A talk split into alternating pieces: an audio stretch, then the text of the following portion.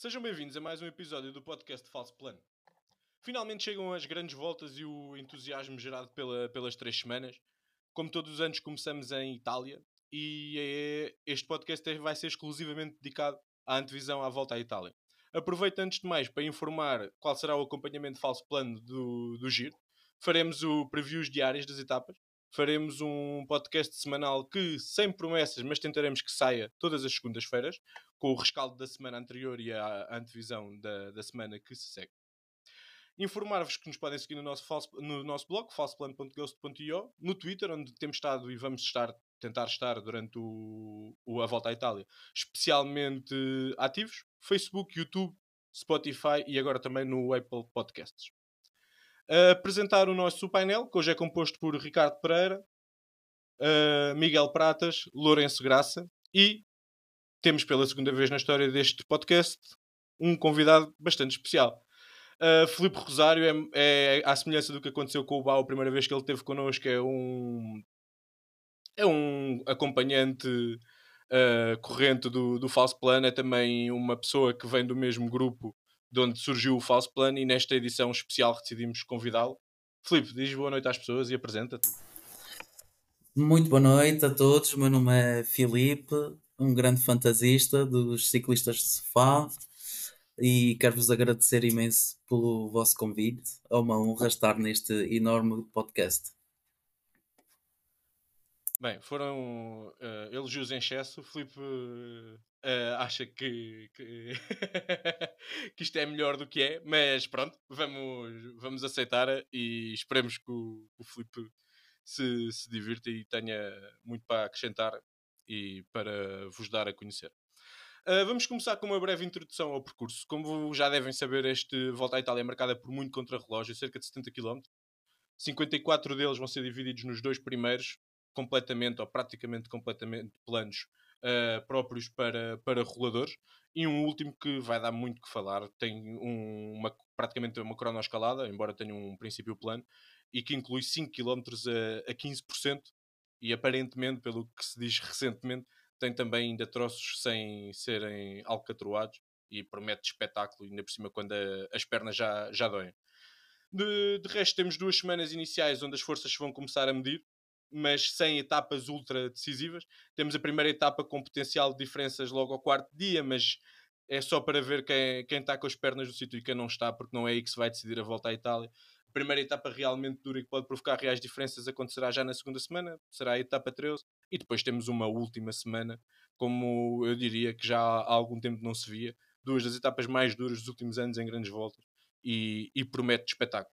No que diz respeito aos homens rápidos, temos eventualmente, se quisermos ser otimistas, 8, 9 oportunidades para os sprinters mais versáteis, e, e há alguns aqui presentes, 5 uh, para, para os restantes, para os Cavendishs desta vida. Uh, para não me ouvirem mais falar, ou pelo menos por enquanto nesta apresentação, vamos começar já e vamos começar com o Pratas, com o seu menino de ouro, Remco Evenepoel. Uma pergunta muito simples: é o principal favorito? Boa noite. Uh, o meu menino de ouro é o Tadej Pogacar, mas, mas pronto, já, já, já que não está aqui presente, tenho que, tenho que vender o meu peixe e, e dizer que para mim o Remco é o melhor corredor em prova. Acho que não há dúvidas que ele e o, e o Primoz Roglic são, são os dois grandes os dois grandes favoritos, muito, muito acima de, de todos os outros, apesar de haver outros grandes voltistas e com, com boas equipas. Um, sim, considero o favorito. Um, para mim é o único grande corredor fora de série presente e, e, estes corredores que aparecem muito em muito tempo uh, são, são especiais e, e, ele é um desses e, e não posso deixar de, de apostar nele. Uh, acho que tem, tem melhor equipa do que o Roglic na minha opinião. A Jumbo teve, teve alguma, alguns azares agora com, com o Covid e o, a equipa que dá suporte ao, Roglic, apesar de não ser fraca, uh, tem alguns corredores que eu não sei se estão assim tantas garantias pela, pela sua forma recente. Gosto especialmente do Van Wilder uh, no suporte ao, ao Remco e estou muito curioso para ver como é que o reforço da Quick Step para, para especialmente para, para acompanhar o Remco no, no giro, o Ian Hirt. Estou muito curioso para ver como é que ele se vai aguentar na, na terceira semana. E outra razão pelo qual eu o considero favorito é porque eu acho que ele vai ganhar tempo a todos os outros candidatos nos contrarrelógios. E, e, e é isso. Então, e ainda há, ou pelo menos, como vocês sabem, eu ainda tenho algumas dúvidas, e há quem tenha, sobre o, sobre o Remco. Uh, da última vez falou-se um pouco da, da, ausência de dureza na terceira semana, na, na, volta à Espanha. Neste caso, de todo, que não se vai poder falar desse assunto. Falou-se também um pouco de, de Roglic uh, não ter, ter tido aquele acidente com o Fred Wright e não ter tido a oportunidade de lutar com o Remco até ao final. Uh, sendo que, que Remco já calou, e já me calou especificamente, diversas vezes. Que, que, tipo de dificuldades novas é que achas que ele pode encontrar para chegar aqui à vitória? Isso é a primeira pergunta. E a segunda é se compras uh, é, é, esse falatório que há sobre a vitória dele na volta à Espanha. É verdade que o Roglic não, não, não estava a 100% na volta, mas acho que também não, não estava abaixo dos, dos 90% acabou por ter, por ter de, de abandonar com, com, com o azar, mas o Remco fez uma prova autoritária e foi de longe o melhor. Uh, houve muito, muito, muito poucos momentos em que mostrou fra fragilidades. Uh, neste momento, acho que as maiores dificuldades que ele vai encontrar, a primeira é a pressão. Se no, na Vuelta Uh, a pressão era de outro tipo, era ver simplesmente se ele, se ele conseguia dar o salto como voltista três semanas. Neste momento já sabe que ele é capaz. Agora vamos ver como é que ele lida com isso e se consegue dar o salto e dar o salto leia-se, uh, ganhar o, o, giro e no próximo ano já poder uh, disputar o Tour contra os dois grandes voltistas de, do mundo, o Pogacar e o, e o Vingard, que estão, estão no nível ainda uh, fora de, de, de, do, de, de todo do o alcance pelotão, dos restantes. Do alcance do, do, do, pelotão que está aqui presente no, no giro. Outra coisa que eu acho que pode pesar é o facto do, do Remco ter perdido a Catalunha uh, contra o Roglic. No mano a mano que eles tiveram, Roglic ganhou e o Remco nunca, nunca, nunca o conseguiu pôr, pôr em xeque. Aliás, o Remco, salvo erro, ganhou uma etapa que até dá a ideia que o Roglic deixou, deixou, deixou ganhar. E não gosto muito de dizer que deixou ganhar, mas acho, acho, acho, acho, que, acho que se percebe a ideia. Uh, a terceira semana é, é, é, muito dura.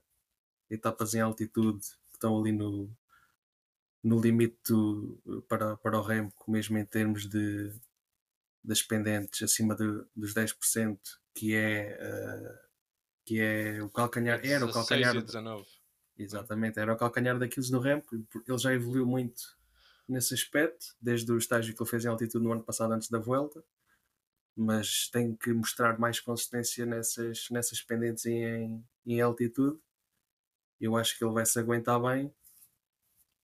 E, e acho que ele vai lidar com estas, com estas dificuldades e vai, e vai demonstrar que, que, que está pronto para subir de nível e no próximo ano disputar a melhor grande volta. Já percebemos que a confiança está tá em altas. Só para dar aqui uma noção destas duas etapas que o, que o Prata estava a referir, uma delas tem 5.800 metros de acumulado, a outra tem 5.400 metros de acumulado. Esta etapa 19 passa três vezes acima dos 2.100 metros é, esta última semana vai, vai ser realmente uh, surreal, vai ser muito duro e acho que vai prometer muito espetáculo. Se o resto do giro me deixa um pouco de pé atrás, eu acho que esta última semana vai ser, uh, vai ser incrível. Passando agora a palavra ao nosso, ao nosso convidado. Filipe, antes de tudo mais, concordas com, concordas com o Pratas? Dás este favoritismo tão declarado uh, a Remco Evanpol? Obrigado, Henrique. Bom, uh, eu tenho como regra não concordar nunca com com pratas. Uh, depois de tudo que ele acabou de dizer, torna-se ainda mais fácil não concordar, não estou a brincar. Uh, mas é assim, é verdade que não Grande concordo entrada. assim. Adorei a tua entrada Tanto. no podcast. Muito bem. Acho que o favoritismo que é dado ao Renko acaba, acaba por ser um bocado exagerado, na minha opinião. Ou se calhar a palavra mais certa é prematura. O Renko participou em duas grandes voltas na carreira dele. Ganhou uma, que foi a volta à Espanha no ano passado, e não completou a anterior, que foi o Giro em 2021, se não estou em erro. Ou seja, eu acho que ele acaba por ainda ter algo que provar, na minha opinião, principalmente em, rel- em relação ao, ao. Eh, eu percebo, ele realmente é um talento incrível, é muito jovem, ele tem se destacado imenso, tem quase todas as competições onde ele entra, luta pela vitória, acaba por entusiasmar eh, as pessoas que veem ciclismo, mas eu penso que não é muito justificado ele ser tão claramente favorito, na minha opinião. Eu acho que o Roglic parte à frente pelo seu historial, eh, pelo momento de forma em que está também. E não sei, acho que a- este, este giro é verdade que o perfil nas duas primeiras semanas já sentou muito bem no Renko, mas eh, estou curioso para ver como vai correr esta terceira semana e como é que o, o Evan Paul vai reagir acima dos 2000 metros. Ahm, ah, usando como base isso que, que dizias, tu não consideras então o Remco o favorito. Mas dada a opinião pública, a sensação que dá, ah, é que ele é claramente favorito. Por exemplo, tenho aqui as casas de apostas. O Remco aponta para 1,70, enquanto o Roglic paga 3,40. quase- Ou seja, quase, quase o, o dobro. Eu não discordando que o Remco pode ou não ser o favorito, concordo plenamente contigo que a quantidade de favoritismo é exagerada para as provas que ele já deu sobretudo por causa da, da terceira semana que tu e bem referiste. Mas dada esta opinião pública, eu queria te perguntar se tu achas que vai ser encarado qualquer resultado que não seja uma vitória do que vai ser encarada como um fracasso da parte dele. Uh, não. Na minha opinião, não. Eu acho que se calhar para o público sim, porque também estão-lhe a dar um favoritismo exagerado. Uh, mas tudo o que seja um pódio e estar na luta até ao fim pelo giro, suponho que ele vai ganhar pelo menos duas etapas. Acho que seria um, um bom giro, na minha opinião. E em relação à equipa, o ano passado levantava-se muitas dúvidas, deram uma boa resposta na, na volta à Espanha. Uh, entretanto, não se reforçaram, como já foi dito, com, com Ian Hirt, mas tirando isso, trazem mais ou menos o- um bloco semelhante. Uh, achas que a Wolfpack está ao nível do, do líder que apresenta? Tenho um bocado de dúvidas aqui. É assim, eles apresentam uma equipa unida em volta do líder, isso aí não tem qualquer dúvidas. E acho que isso é muito importante na- em provas de três semanas. Agora, tendo em conta o elenco de- da equipa, eh, as opções que eles têm para trazer para o giro, para acompanhar o Renko, acaba por ser eh, mais ou menos aceitável. Eh, suponho que o eh, consiga acompanhar o- os favoritos maior parte, em maior parte das montanhas. Uh, tenho al- al- algumas dúvidas sobre o Van Wilder. Vamos ver.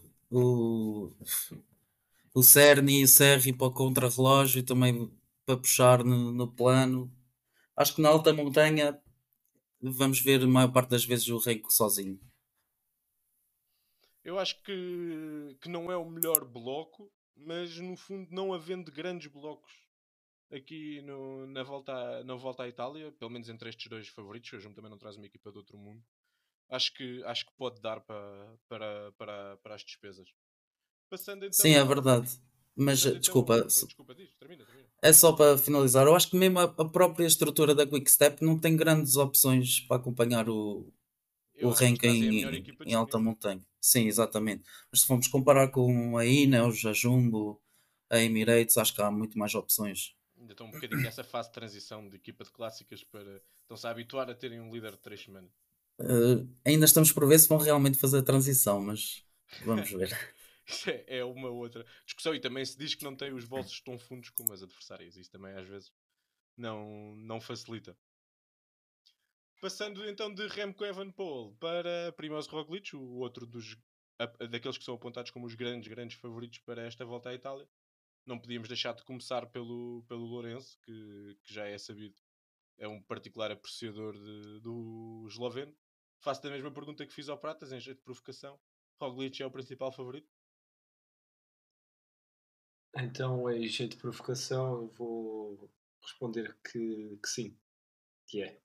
Não, estou a brincar. Ah, gosto muito do Roglic, mas acho que acho que o Remco é, é considerado. Eu considero o Remco o favorito. Ah, tendo em conta aquilo que assistimos à, à volta do ano passado, tendo em conta o percurso ah, do giro, ahm, eu acho que temos que pôr eh, o Remco, o Evan Powell na, na linha da frente para, para vencer este giro. Ah, é verdade que, que a última imagem que temos dos dois é o Roglic a não dar hipótese a- ao Remco. No entanto, ah, creio que foram circunstâncias diferentes. Ah, as subidas que tivemos na Catalunha, creio que a maior parte delas não chegam sequer aos calcanhares ah, em termos de altitude e distância. Ah, ou seja, o que eu quero dizer acho, é que acho que as subidas que tivemos na Catalunha, o perfil delas ah, assentavam na forma de correr do, do Roglic. Ahm, aquele, aquela cadência dele, ir a subir ali, curtas. exatamente, e depois chega a uma certa altura em que, pronto, lá está um canibal, ataca e como ele sprinta bem, não dá hipótese.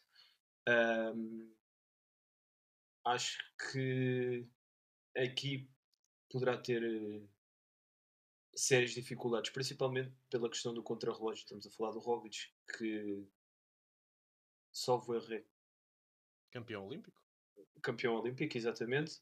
Não foi o, o último. Não, foi. É, é, o ainda é. último Campeão olímpico. é, é exatamente, do mundo. Sim, Exatamente, olímpico. exatamente. Exato, exato, exato. É isso, era isso que eu estava a Isso confundir. para, o Olímpico é um estatuto que dá mais uns tempos do que o campeão do mundo. Exatamente, Dura exatamente. Ahm, é atual campeão olímpico de contrarrelógio. No entanto, acho que o, o Remco está um, um esforço acima dele na, na questão do, do contrarrelógio. Então, e nessa perspectiva, se tu achas que o Roglic dificilmente ganhará no tempo no contrarrelógio e que nas montanhas mais longas que marcam este giro terá dificuldades frente a Remco Evenepoel, o que é que ele pode fazer para ganhar o giro? Ahm, eu estou curioso para ver, porque lá está. ahm, aí não concordo com o Pratas ah, em relação à questão do que vimos o ano passado na volta. Acho que sim, tivemos um, um Remco ah, bastante afirmativo nas primeiras duas semanas, mas depois, quando parecia que íamos ter luta até ao final, lá está. ah, o homem, em vez de levar triciclo, levou a bicicleta e aquilo correu mal e, e esbardalhou-se novamente. Ahm, porque, hum, regra geral, não vimos um Roglic, lá está, como eu estava a dizer, na Catalunha, não foi necessário, pelas subidas, não vimos um, não vimos um Roglic ao ataque. É aquele quilómetro final e pronto, depois aí ele não dá hipótese. Ahm, eu acho que aqui, se ele quer vencer e se quer ultrapassar o Remco, ele tem de ir ao ataque. Ah, porque lá está, ele vai perder tempo no contrarrelógio. Ah, e depois era uma questão que eu gostava de fazer ao Pratas, mas vou só terminar o meu raciocínio. Ahm, e lá está, é isso. Aquele Roglic que começámos a ver ah, na volta, quando percebeu que tinha que fazer alguma coisa, porque senão aquilo ia ser ah, fácil para o Remco. Ah, acho que é essa postura que ele provavelmente vai ter que ter se quer fazer frente ao, ao Everpool. Um, e lançando aqui um desafio ao Pratas. Eu lembro-me que falámos disto na, na volta passada. E tu, como fã de Remco, o que é que achas que seria uma vantagem confortável para ele uh, em termos de minutos para sair do contrarrelógio, principalmente para aquela última semana. Eu não acho que ele vá chegar à terceira semana com muito mais do que um minuto sobre o Roglic. Achas que não chega com muito mais do que um minuto? E achas que é suficiente para a última semana? Sim, eu, porque eu não, estou a fazer contas ao tempo que ele vai perder na, na terceira semana. Eu acho que ele vai estar ao, ao mesmo nível dos adversários. Ok. Ok. Eu, eu por acaso aí não, não concordo. Acho que acho que ele pode passar mal na terceira semana. A minha dúvida é se. Se alguém vai passar bem. Eh, eh, sim, se alguém vai passar bem e se o tempo que ele vai conseguir ganhar no contrarrelógio não vai ser eh, suficiente para conseguir gerir certos momentos que ele passe mal. Sim, ele tem-se mostrado forte nesse departamento também, não é? De, de saber uh, gerir as suas subidas e de Exatamente. Ao choque. Mas já, yeah. já, na, já na volta se punha essa questão: com quantos minutos é que ele vai chegar? E, e afinal chegou às etapas mais duras ele ainda ia ganhar mais tempo. Por isso, não vejo, não vejo de, dessa, dessa forma. Mas as etapas mais duras não foram, foi na última semana. Mas sim, mas é verdade que ele nas etapas mais duras foi onde o, o Remco fez a diferença. Para a minha sim. surpresa. Sim, sim, é verdade. Mas também já. Mas lá está. Uh, o Roglic, para além de ter aquela queda, ele já tinha caído anteriormente. E falava-se que ele não estaria a 100%. Também não acredito que, que estava a 90%. Ele cai no, no empedrado no, no tour, não é? Uh, e depois acaba por desistir umas etapas depois, depois de fazer um grande trabalho. Nessa etapa caiu a equipa toda da Jumbo, praticamente. Exatamente. Sim. E... É da dança das bicicletas. Sim. Queria falar aqui só mais outra questão. Acho que em relação à equipa que a Jumbo leva, não, não considero assim um bloco tão fraco quanto isso. Acho que tem aqui dois grandes escudeiros. Kuss é provavelmente um dos melhores gregários, na minha opinião, que, que existem. E creio que, que a química dos dois uh, já foi evidente várias vezes. E depois acho que vamos, vai existir aqui outro ciclista que pode ter um papel muito importante, que é o, o Bauman. Na, naquelas subidas mais compridas, acho que o Bauman pode ter, pode ter um papel uh, importante naquilo que vai ser uh, a estratégia da Jumbo. Já para não falar de Juan Dennis, que também que sobe bem. Depende de que Juan Dennis é que vamos ter, não é? Já não vimos o melhor há bastante tempo. Sim, é verdade, mas se calhar para primeiro ou segundo gregário e depois entrar Bauman e Kuss. Não, e tem tempo até à terceira não, não é assim tão mal. forma, mesmo que ele não esteja em forma, que imagino que não esteja, porque ele não estava definido para vir ao tour, para o giro. Para quem não sabe, Exatamente. ele veio pelas baixas de última hora uh, devido ao Covid. Foi chamado Sim. à última da hora. Mas se ele só estiver em forma para a terceira semana, ainda vai a tempo de ser bastante, de ser bastante útil. Sim, exatamente. Uh, por isso, não achando que é o favorito, a minha fé está cá de que pode dar. Ele pode vencer. Exatamente. Eu só, antes de, de passarmos ao, ao, próximo tema, queria só aqui responder também um pouco ao que tu disseste ao, ao Pratas.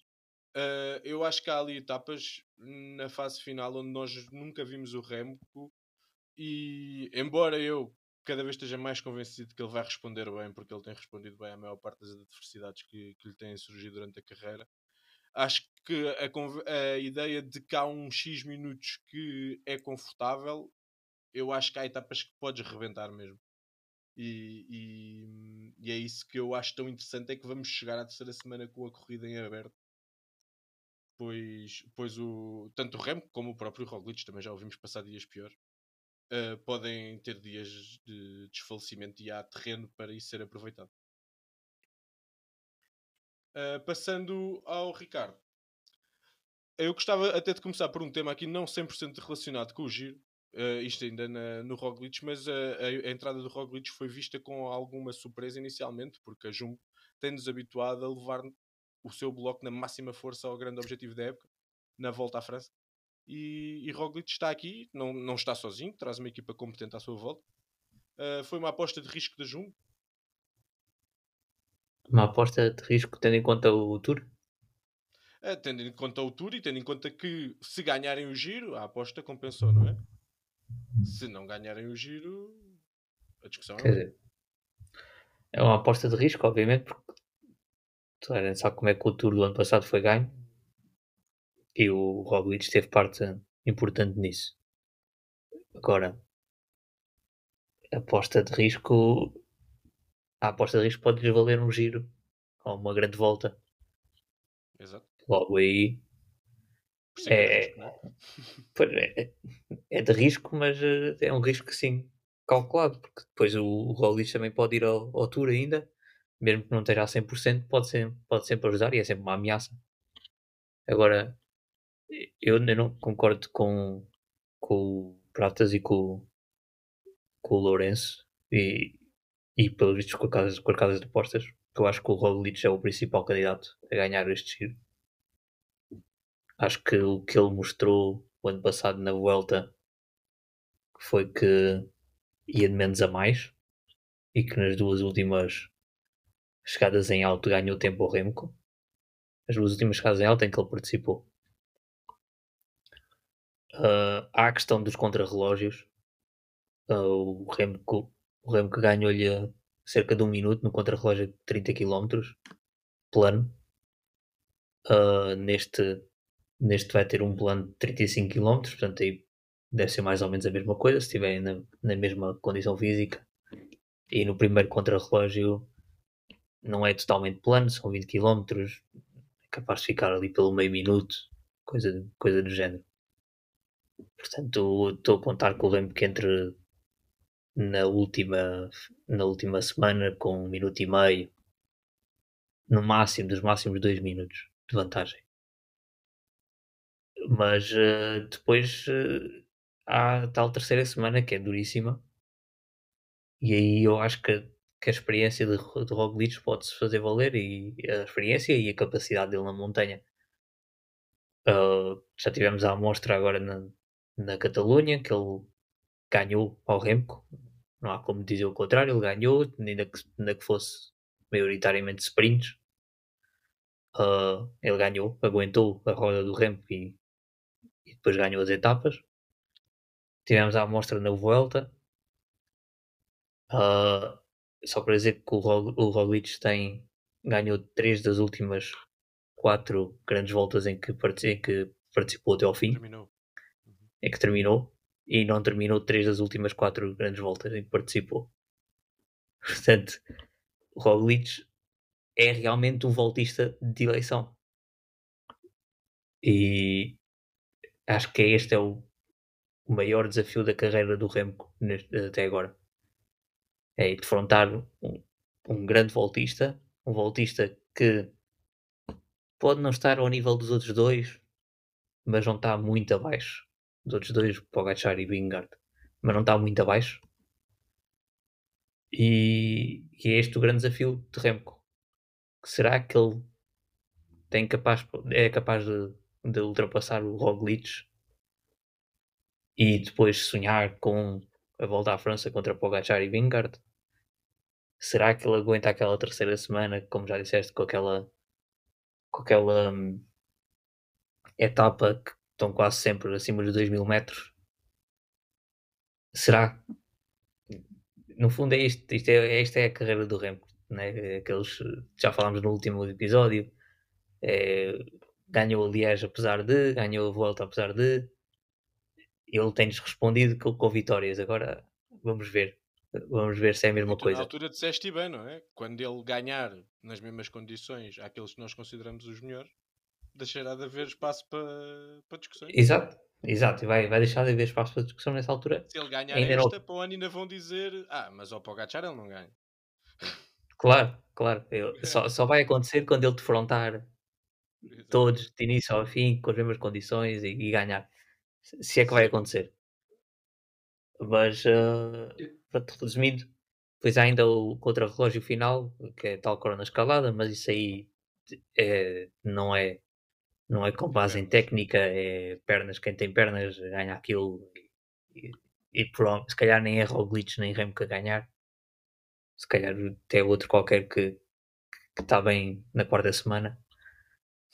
Mas, uh, mas uh, pronto, é, é, isso. É, para mim, Roglic é favorito. Para mim, esta, este giro é para o Roglic perder.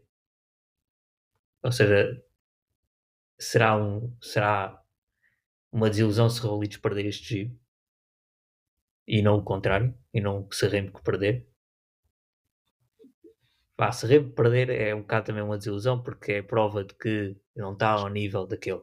Depende um bocadinho de como perder. Sim, depende de como perder. Ah, perder e perder. Mas uh, acho que a responsabilidade está do lado de Roglic por ser quem tem provas dadas e por ser quem já demonstrou o que vale e que tem de manter o seu estatuto, até, por, até mesmo dentro da equipa. Porque entretanto, se for ultrapassado também pelo Remco, aí já começa a tremer um bocado, que é Roglic, 33 anos, se calhar vamos atrás de alguém mais jovem que estás aqui, estás a trabalhar, é? ter futuro. É. que ele, por enquanto, aparentemente ainda teve estatuto para dizer que não queria trabalhar. Exato. Mas, uh, sim, eu acho que o Roglic é favorito nesta volta. Acho que tem melhor equipa. Acho que Kuss, Tratnik e Bauman, em conjunto com os outros gregários, eh, garantem uma, uma equipa razoável nas montanhas. Uh, contra Hirt e Van Wilder e Vervaca. Sei, Hirt não tem tido incrível esta, neste ano. Uh, Van Wilder tem estado muito bem. E Vervaca tem mais média em montanha, portanto não é. Vamos lá ver se, se aguenta. Quanto é que aguenta? Mas. Uh... Ah, desculpa, pensei que tinhas terminado. Diz. Não, continua. Diz, diz, diz, diz. Não, ia dizer, nenhum destes blocos são é, ultra dominador. Nós, por exemplo, nós no Tour vamos ter provavelmente dois super blocos nos, com os dois super favoritos, não é? Sim, não, não só, mas. Uh... Eles assusta.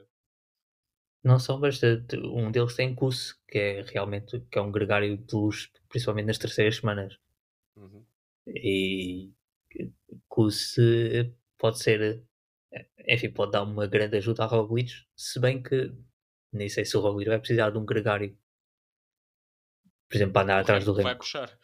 o não, não, vai puxar, ele não precisa do gregário. não, mas por exemplo, assumindo que o Remco deixava o Roglic para trás, não sei se o Roglic vai precisar de um, de um gregário para isso, porque não sei se o Roglic vai conseguir, não sei se o Remco vai conseguir deixar o Roglic para trás. Mas uh, nesse, nesse aspecto acho que o Roglic está seguro com, com o curso, acho que o principal problema pode ser o Covid. Mas, tem, um melhor, tem um melhor trepador à sua disposição dos que estão. Acho que sim, dos, dos que estão disponíveis entre estas duas equipas, acho que sim, que é o, é o melhor trepador à disposição. E tem tido sempre, tem essa vantagem que há pouco também já foi aflorada de já terem corrido muitas vezes juntos e do curso ser é indiscutivelmente um gregário. A maior parte dos, dos corredores, mesmo que venham como gregários, que têm a capacidade de montanha que o curso tem, têm sempre algumas ambições pessoais. E o claro. é claramente um gregário. Sempre claro, e, e o Kuss que tem, que tem a característica de ser melhor ainda na segunda grande volta que participa no ano. Portanto, se calhar ainda o vamos ver no Tour também, ainda melhor. E a ajudar o Vingard também ali. Pois, se, eu disse se calhar. Pode ir à, à volta, ser líder e acabar no 18 lugar. Deixamos agora os dois, os dois grandes favoritos à, à vitória final e passamos ao nome que, que, que, que nos suscita tanto interesse e que agita as hostes nacionais. Vamos começar por, eh, pelo nosso convidado, João Almeida. Chega aqui uh, depois do, do, se calhar, do melhor início da época da, da sua carreira, de mostrar muita consistência, muita força, sobretudo na Catalunha, na subida mais dura, teve muito bem uh, frente já a estes adversários, a Remco e a, e a, e a Roglic. Esta terceira semana até lhe parece assentar. Rosário, podemos sonhar? Não podemos sonhar? Quais é são os objetivos? Bem, uh, acho que o objetivo do João Almeida para este giro, e penso que é, atingível e é bastante realista, será fechar no pódio, lutar pelo pódio. Uh, acho que é aquela barreira psicológica, aquele marco que ele precisa de atingir para, para explodir, entre aspas, na minha opinião. Uh, tenho aqui algumas dúvidas. Uh, acho que é, o objetivo da equipa para o João Almeida também poderá ser, também será ele acabar no pódio e lutar pelo giro, obviamente. Eu acho que o objetivo da equipa o giro não é, já é um bocado diferente. Eu acho que tem vários objetivos, digamos assim, tem vários jokers.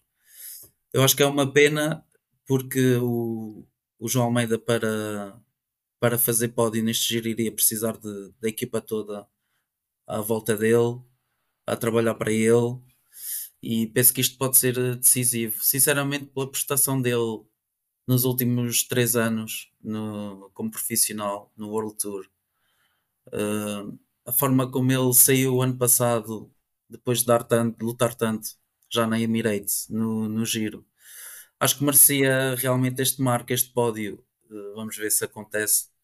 Tendo em conta a equipa que a Emirates traz, tenho algumas dúvidas que ele consiga atingir o pódio. Uh, estamos aqui a focar-nos muito, e, e, é a opinião mais ou menos generalizada, de que o objetivo do João é o pódio, e seria bonito para fechar este capítulo que tem sido tão importante na carreira dele, não é? Do, do Giro, onde, onde apareceu para o mundo. Eu queria aqui fazer duas perguntas relacionadas com isso. A primeira é: a distância para os dois principais favoritos é tal que é impensável? E, e a segunda é uh, se ele é o principal favorito ao terceiro lugar, a seguir aos outros dois. Penso que a distância para o Roglic, e, principalmente para o Roglic e para o Evan Paul, não. Assim, numa grande volta, muita coisa pode acontecer. Agora, em condições normais, se não houver azares de nenhum, eu acho que ele não está ao nível desses dois. Uh, agora, se calhar é o principal candidato a ficar a fechar o pódio. Penso que há, tem algumas reservas ou dúvidas sobre o Vlasov Uh, tenho alguma esperança no Sivakov. Uh, não sei, mas acho que o João Almeida seria a aposta mais segura, tendo em conta a forma como ele se defende no contra-relógio, aquilo que é ele tem demonstrado nas terceiras semanas de, de, qualquer grande volta em que ele participa, uh, vem sempre crescendo. Acho que é o principal candidato. Agora, para lutar pelo giro, acho que ainda só não com, tem o. Só com acidentes ou com Sim, exatamente. É, exatamente. Eu, eu, também me revejo, revejo-me bastante na, na, tua opinião. Acho que para terceiro lugar há, pode haver um ou dois que, que possam estar ao nível dele que lhe possam dar luta, e já vamos falar um pouco mais disso à frente. E acho que para os dois da frente, ou o João no, nos surpreende, ou, ou, vai, ser, vai ser difícil, mas cá estamos. Opa, e muito sinceramente, ele fechar pódio é um resultadão, na minha opinião. Apesar de muita gente depositar muita fé nele e queremos que ele ganhe uma, ganhe uma grande volta, obviamente, mas ele fechar pode ir numa grande volta este ano, neste giro, para mim seria um resultadão. Acho que era algo impensável. Uh... Estamos a pedir a vitória, se calhar na grande volta em que ele entrou com, o, com a start list mais forte, não é? Exatamente, é verdade.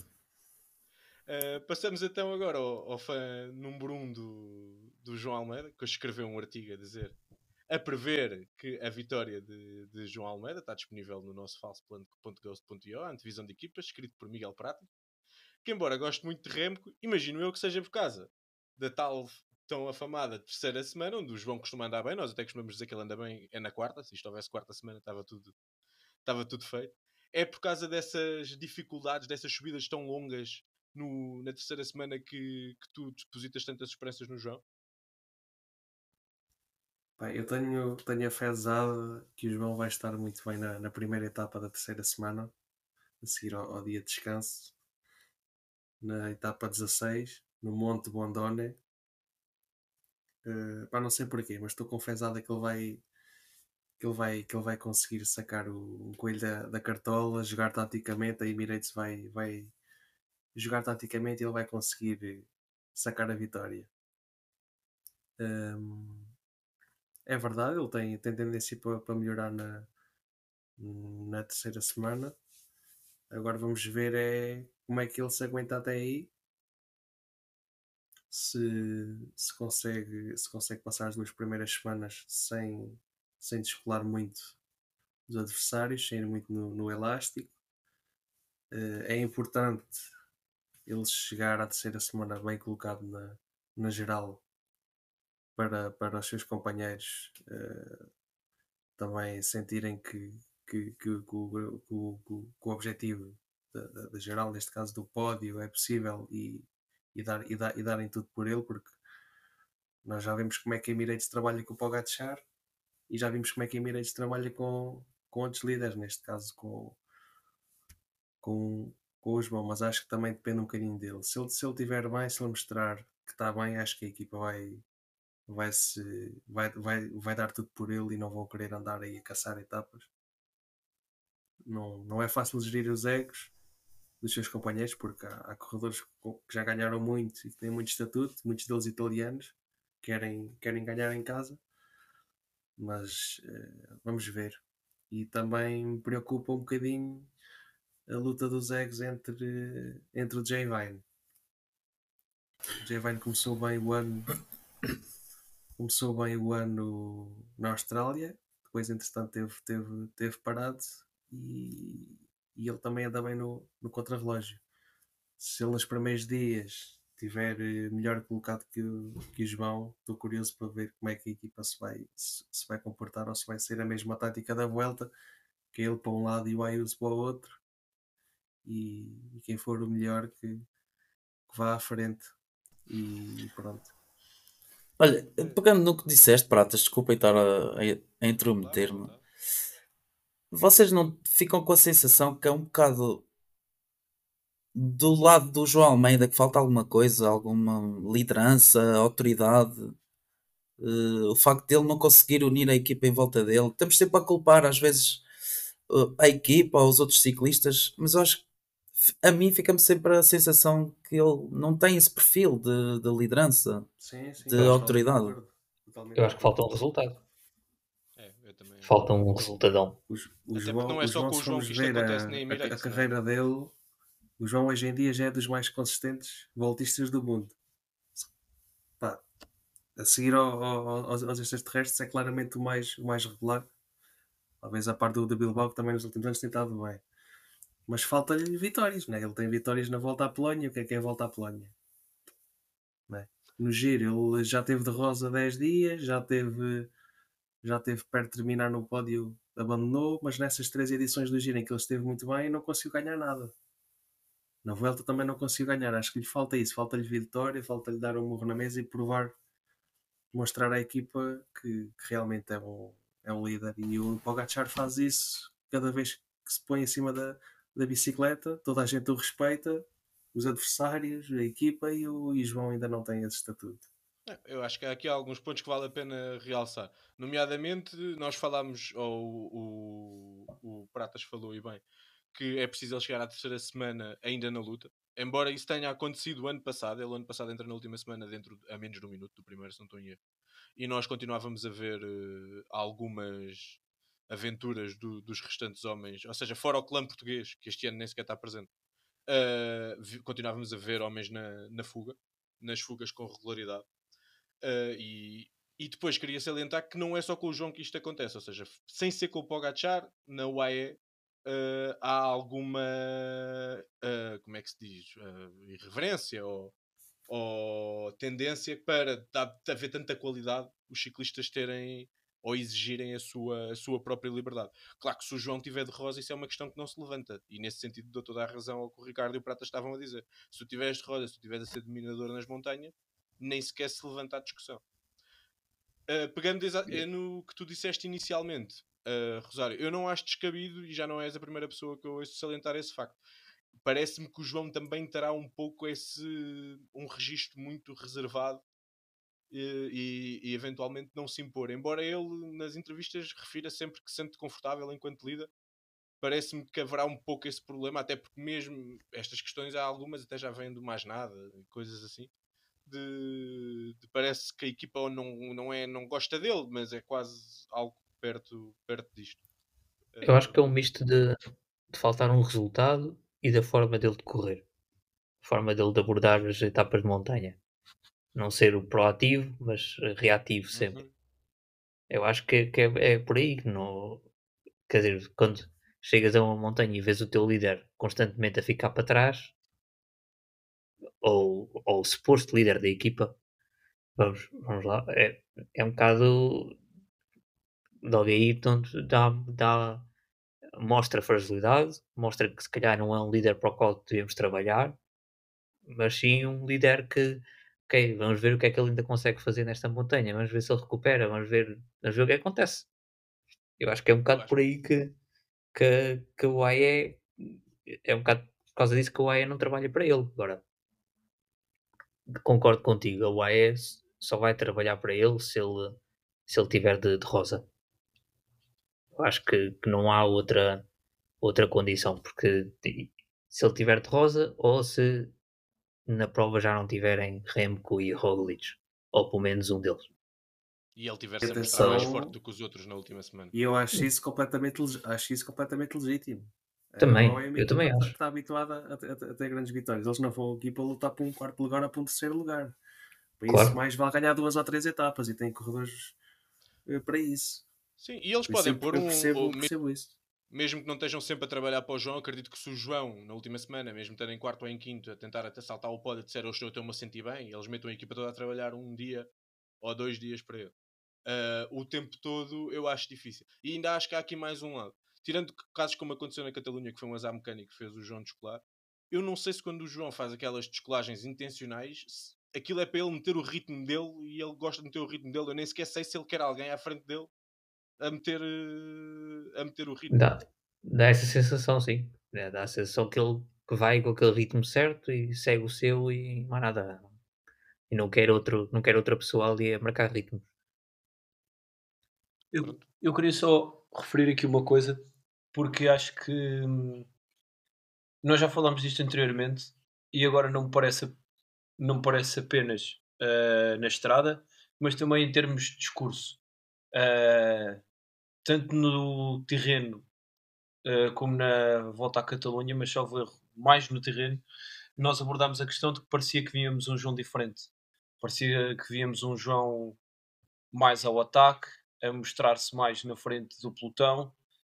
Um, e o discurso que ele tem na antevisão ao giro também me pareceu um João mais afirmativo. Sim, ele veio com tudo. Pela, pela primeira vez, sim, em que ele. Sim, não, mas acho que foi pela primeira vez em que ele chegou a uma situação e disse: uh, Eu não estou aqui para ser segundo nem terceiro. É, não, é, não costuma ter esse tipo de discurso, não? É ele não costuma ter esse tipo de discurso, diz, costuma dizer, ah, vamos ver como é que me sinto, é claro que existem uh, expectativas são boas, etc. Ou seja, enrola sempre um bocadinho. Uh, e acho que pela primeira vez ele chegou-se à frente e disse, e se calhar na, naquela, na vez em que se calhar deveria ter sido mais reservado, tendo em conta o, os concorrentes que vai ter pela frente. Eu acho que é uma mensagem chegou... para dentro também. Provavelmente, mas, mas algo que não tínhamos visto anteriormente. Não. Ou seja, parece-me um João mais afirmativo, tanto na estrada como no, a nível do discurso. E isso, isso para dentro também pode ser diferente. Desculpa. Pode trazer-lhe. Eu acho que isso também pode vir um bocadinho de, de estar a sentir a pressão, não é? Para o Gachar é, é indiscutível. E está aí o, aquele rapazito espanhol que, que, podem vir os dois tomar conta da liderança da UAS, o João não, não fizer uh, pela vida e não se mostrar a um nível diferente do aquele que já é alto até agora, mas não é suficiente para competir com esta concorrência interna. E o próprio, dúvida, e o próprio Adam Yates acaba de ganhar uma prova que é um nível que o, que o, o João nunca ganhou. Sim, sim, sim, sem dúvida. E com uma subida duríssima, com uma exibição autoritária. Eu acho que não é tanto por aí, mas é mais, é mais um nome, né? nestas equipas é, é isso.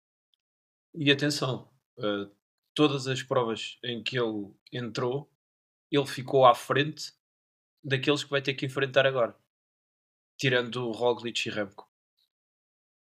Por exemplo, no terreno adriático ficou à frente de Talgo Ganart, Kamna, uh, Vlasov, e não vou falar de de Henrique Mas e Landa, pronto, porque não, que não vão. Mas só estes três estamos a falar provavelmente os dois líderes dos dois blocos mais fortes a seguir àqueles que falámos até agora. Uh, por isso acho que as é, perspectivas podem ser apontar para podem ser boas. Acho é o que sim, acho, daí para a frente acho, é bons. Exatamente. Uh, e damos então aqui por encerrada a, a nossa análise do, em, relação, em relação ao João. Já falámos do, dos dois principais favoritos, falámos mais ou menos do consensual terceiro e, do, e do, de um ciclista que nos desperta a principal atenção. Vamos agora continuar contigo, Lourenço, para nos falares um bocadinho dos nomes que, que vêm a seguir. A seguir aos, já, aos que já se foram citados, se calhar os principais nomes da, da, da classificação geral e que poderão lutar por um pódio serão os dois homens. Dois, três, quatro, isso é uma das perguntas uh, da Ineos, que têm se calhar, se calhar não, têm o melhor bloco desta, desta volta à Itália. Queria te perguntar quem vai ser o líder e como é que poderão esta força dos números contrariar uh, a vantagem individual.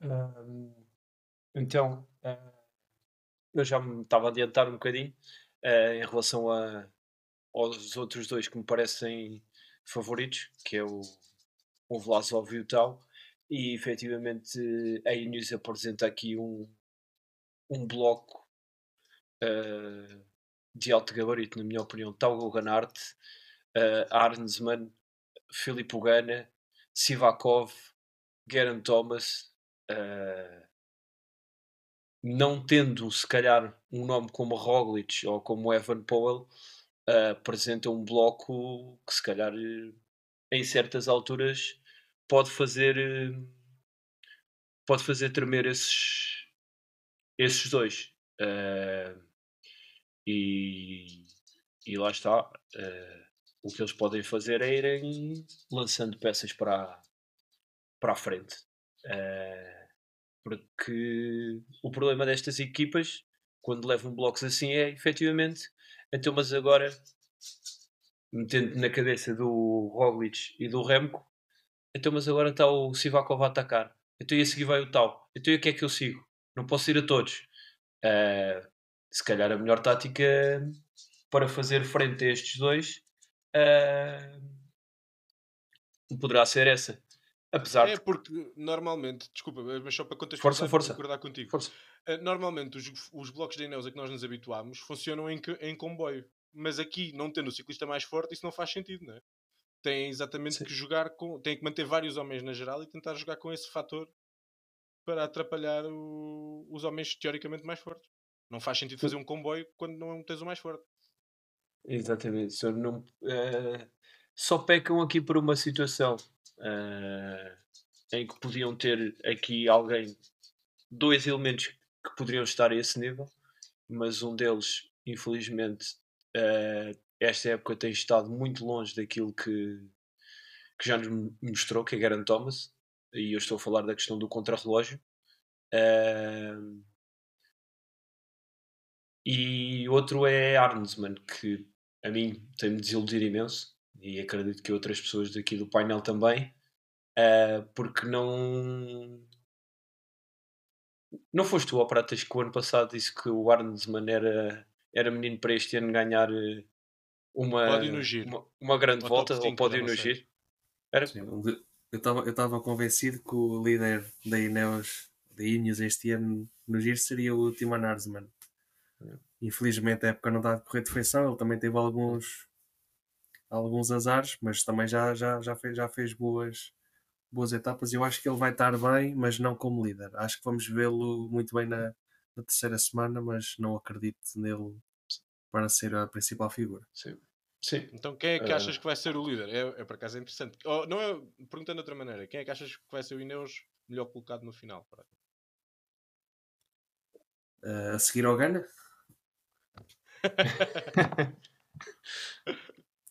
Eu, acho que já uh, acho, deixámos acho, essa em acho fevereiro, para aí ou não? Acho que o melhor Ineos é, vai ser o tal. E tu, Lourenço?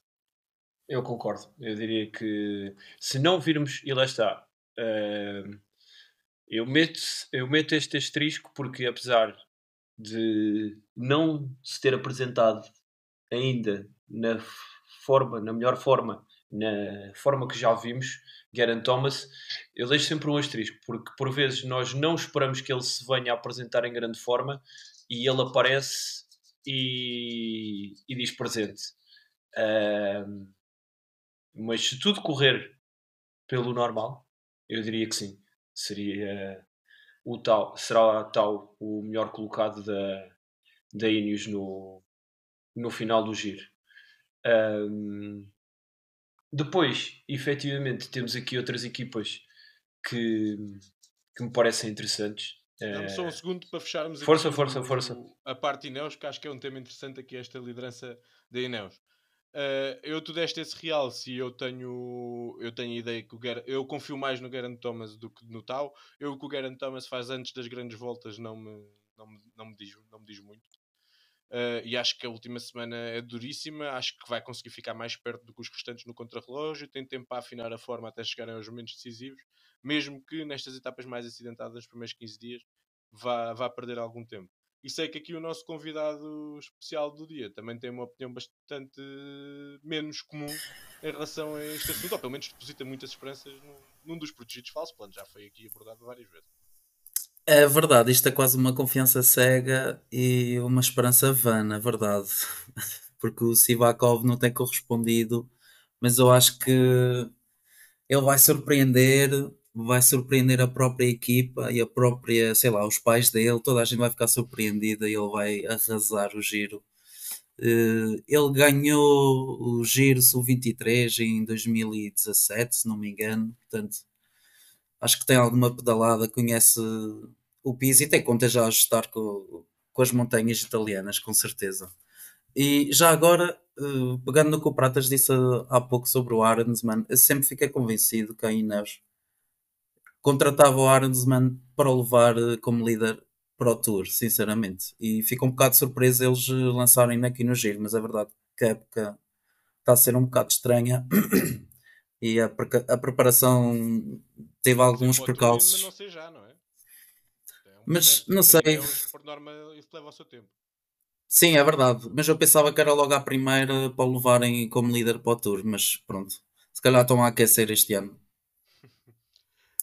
Antes de fecharmos o tema, já para- que todos demos só a nossa para dizer. opinião, pronto, ia-te chamar Ricardo. Ia- Ok. Ok, Rico. por isso vai. Então, Não, para, não, não, vai. para mim, o melhor, já. Exato. para mim, o melhor Ineos vai ser o Geraint Thomas. Eu só não percebo é porque é que dizes que não ligas ao que ele faz antes das grandes voltas.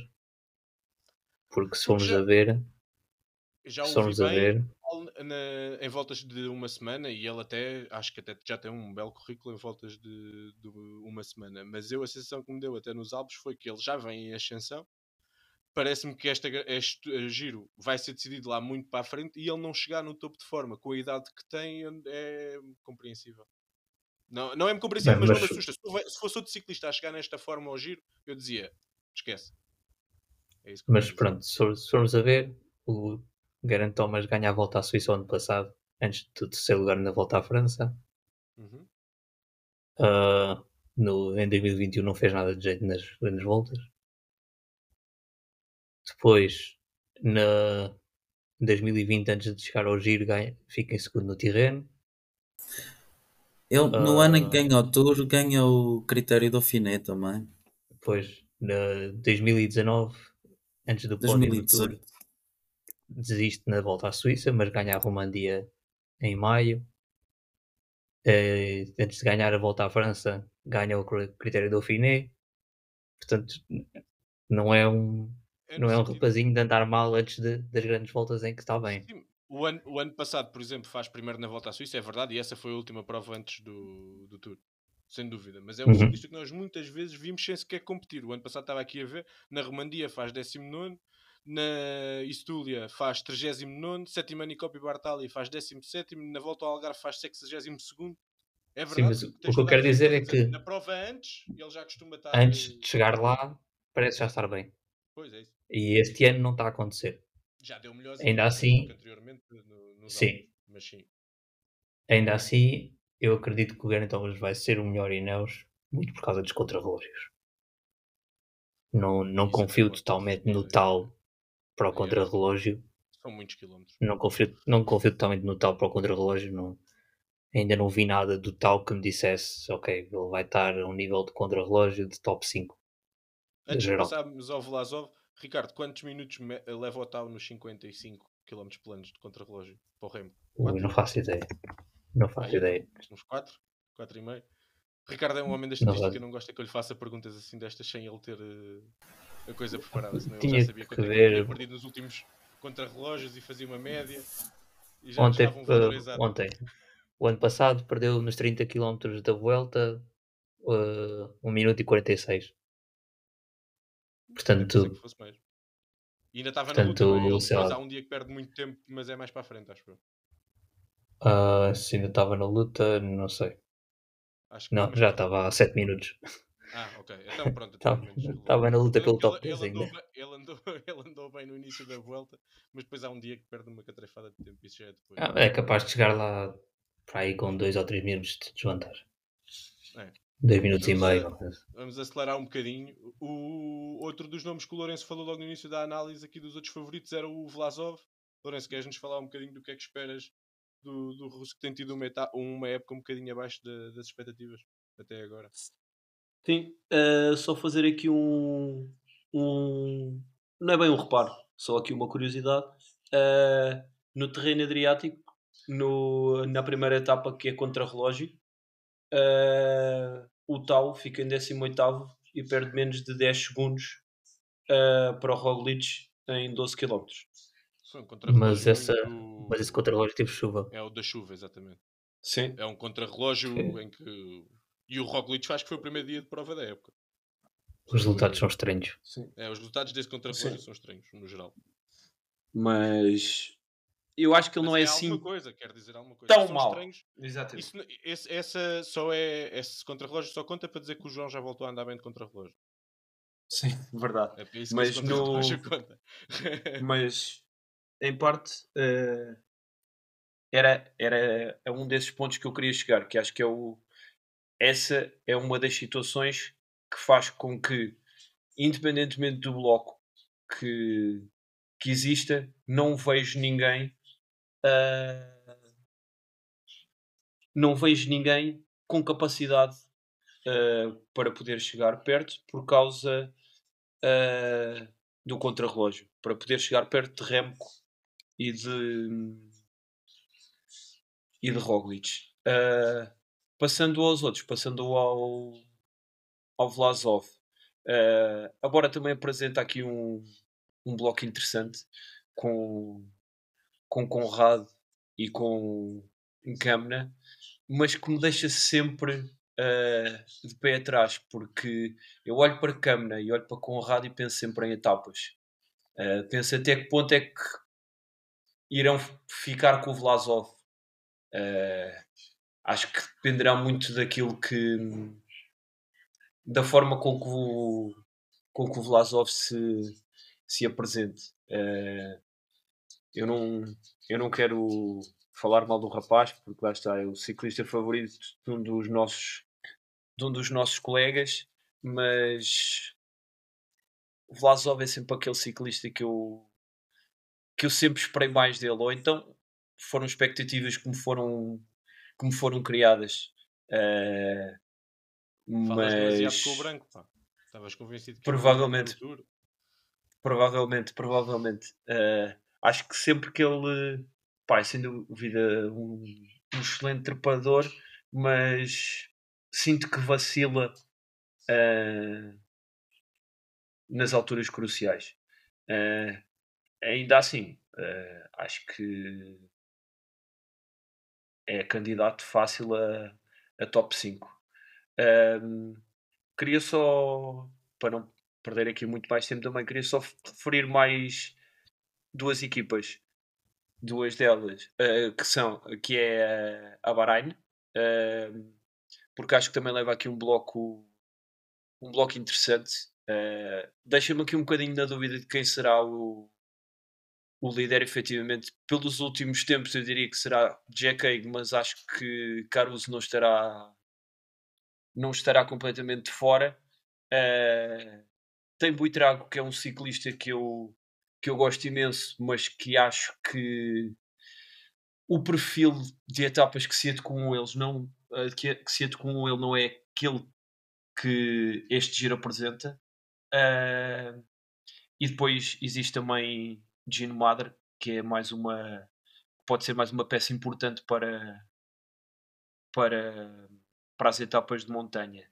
Ahm, e a outra delas por fim é, é Education First com com Uran, com Cepeda que se tem mostrado também em boa forma, e depois Hugo Carti, outro que chega aqui, parece-me também numa forma surpreendente pela positiva, e depois super curioso para ver o que faz Ben Healy uh, depois de tantos momentos uh, fantásticos que já nos deu esta, esta época.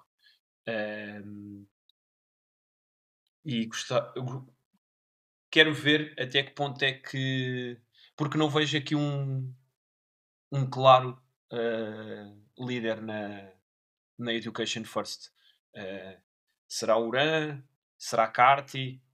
Será que ele chega e, e diz presente e é ele que, que vai a dar com, com a camisolinha da estás Education ambicioso. First? Estás ambicioso. Pá, não sei, depois daquilo que tenho visto do rapaz, o rapaz também sobe bem, porque não? Vamos ver então aqui o que é que o Ricardo tem a dizer sobre esta situação. Que era, era, este era o nosso ponto seguinte do, do script. A minha pergunta era, para ser mais exato, Bahrein e Education First trazem também blocos fortes com várias opções, mas sem ambições de vitória. Até onde podem ir estas equipes? O Lourenço já respondeu. Peço desculpa, peço desculpa. esta- Peço desculpa. Entusiasmei. Eh, o Lourenço já respondeu em parte a esta questão, mas vamos deixar o Ricardo também dar aqui uma, uma pincelada e, e depois já, já, já te faço outra pergunta de outros outsiders que poderemos ou não ter. A questão de- esta Ah, questão a nível da liderança, tanto numa equipa como noutra, é interessante. O que é que tu achas sobre isto? É assim, eh, eh, eu acho que, que não vai haver líder nenhum nas outras equipas todas, sem ser eh, a Quick Step e a, e a hum, Jumbo. Eu acho que a estrada vai decidir quem é que é o líder, quem é, quem é que tem pernas, quem é que não tem. Acho que não vai haver equipa nenhuma a trabalhar para ninguém, sem ser a Quick Step e a Jumbo, a não ser que se apanhem com a camisola rosa.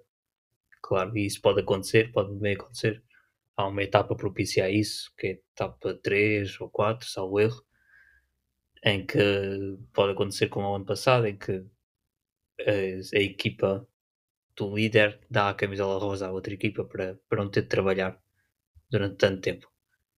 Mas eh, quanto a haver líderes, eu acho que não há, não há líder nenhum claro em nenhuma outra equipa. Mencionando as equipas que, que foram ditas, Bahrein traz, como o Lourenço disse, o Caruso, o Buitrago, o Eig, o Meder. Qualquer um destes pode ser o líder, pode-se se revelar o líder na estrada. A meu ver, o Caruso tem a vantagem do contrarrelógio, apesar de não ter dado grandes, grandes indicações eh, recentemente.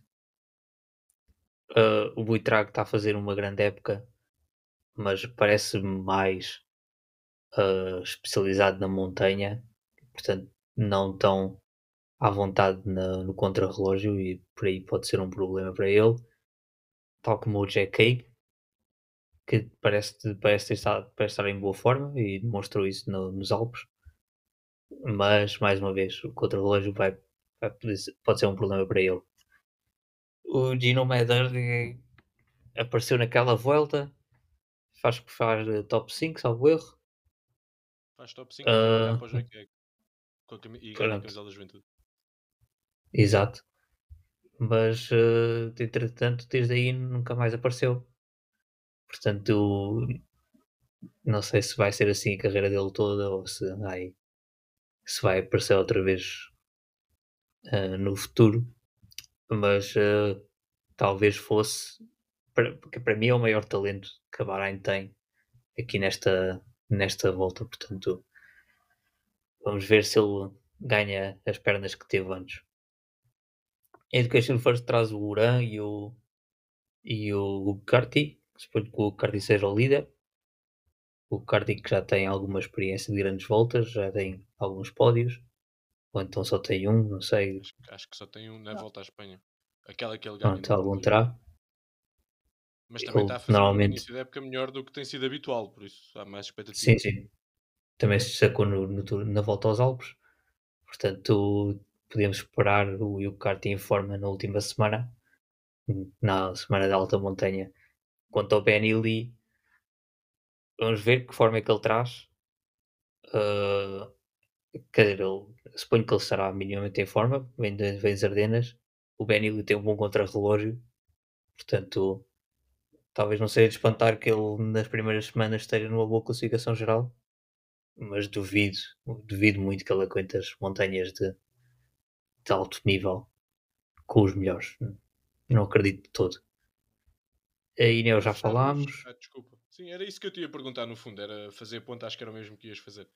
Uh, já falámos, se calhar, da maior parte dos nomes que podem estar numa discussão pelo top 5 ou, ou alguma coisa ali à volta. E para fechar o assunto da classificação geral, eu queria só perguntar quem é que são os outros outsiders que tu podes ver a, a ter algum destaque na, a nível da GC. Um Pouso Vivo. Já falámos no J Vine. Uh, quem mais? Não há assim tantos nomes, só se for para aí um, um Rai Taramai da vida, um Pinot. Olha, um Pinot, Pinot que, que apareceu bem também na, na Romandia. O Fortunato, como mencionaste, também esteve bem agora recentemente em Espanha. Uh, de resto, acho que já mencionámos todos os nomes. Talvez um o Aurelian para Empantre. Talvez possa aparecer. O Lec Nessun, falado do último episódio também. O Matheus Ichitel do, do Lourenço. O Lec Nessun de.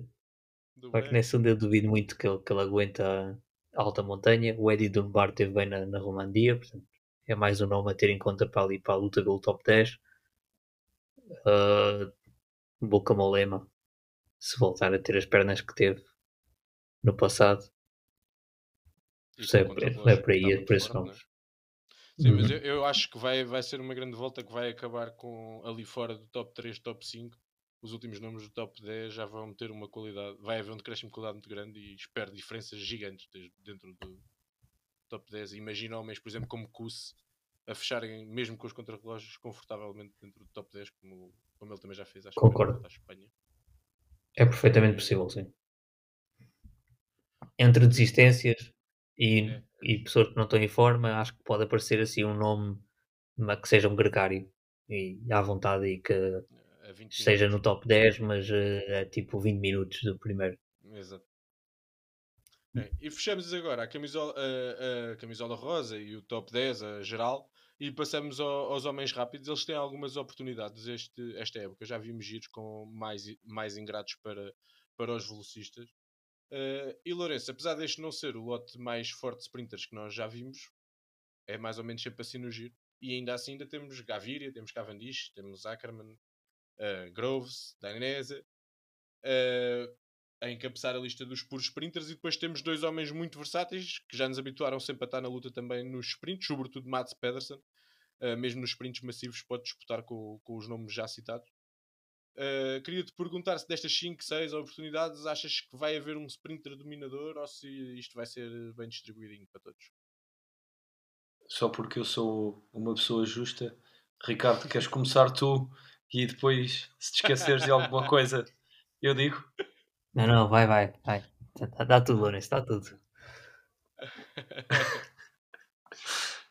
uh, não, efetivamente uh, o lote não é assim nada de do outro mundo, uh, mas creio que aliás, eu arrisco a dizer-me que a, a, dizer que acho que podemos ver aqui um nome que se poderá que se poderá destacar e, e levar para casa mais do que uma ou duas etapas, que é, que é Gaviri.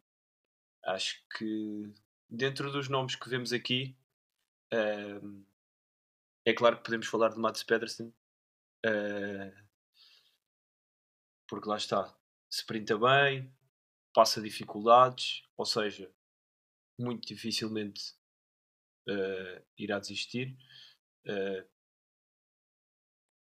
Depois temos Ackerman, que pronto, lá está. No lote que temos, é, é uma hipótese, não é? O comentário sobre o Ackerman é esse só. Ackerman, é pá, pronto. Ackerman, é pá, tendo em conta o que há, tendo em conta o que há, Depois, eh, também Caden Aprendiste? Groves. Estás assim tão.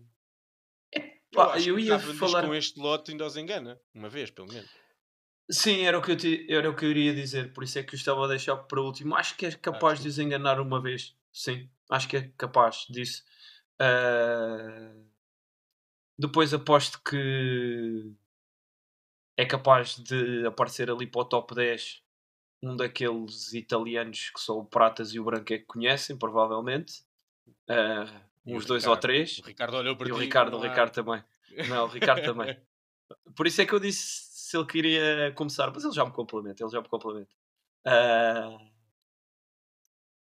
E lá está, acho que hum, Não vai fugir O- muito disto, não é? sim, acho que não vai fugir muito disto ah, dos nomes A que tu falaste. da, da Ciclamino, acrescentando ao facto de Mats Pedersen, mesmo nos sprints massivos, poder discutir eh, com os melhores e depois ainda a sua versatilidade, achas que, tá, que já está garantido? Ou homens, por exemplo, como Michael Matthews, que também têm essas características, podem discutir com ele? Eu acho que não. Eu acho que Eu se nada lhe correr não mal, se, se não cair ou algo do género, acho que ele pode dar o check e, e pode guardar eh, o troféuzinho de mais uma camisola de pontos lá, lá na sua estante. Porque lá está, se forem etapas por sprint, acho que vejo, não diria facilmente, mas naturalmente uh, Mats Pedersen ficará à frente de Michael Matthews uh, e é aquele que, que passará as dificuldades e provavelmente chegará chegará a Roma uh, se calhar metade Como vencedor da, desta daqueles- classificação. sim, porque se calhar O ano passado foi na volta à Espanha, outros não nem acabam, não nem- chegam. nem chegam lá. O exatamente ano passado foi na volta à Espanha, este ano é na volta à Itália, depois vai ter um, um bicho chato na volta à França para ver se lhe pega. Ricardo, Exatamente. não quiseste pegar na- nos sprints, ficas com a mais imprevisível de, de todas as classificações. Quem é que são os homens que tens em mente para lutar pela Maglia Azurra, camisola da montanha?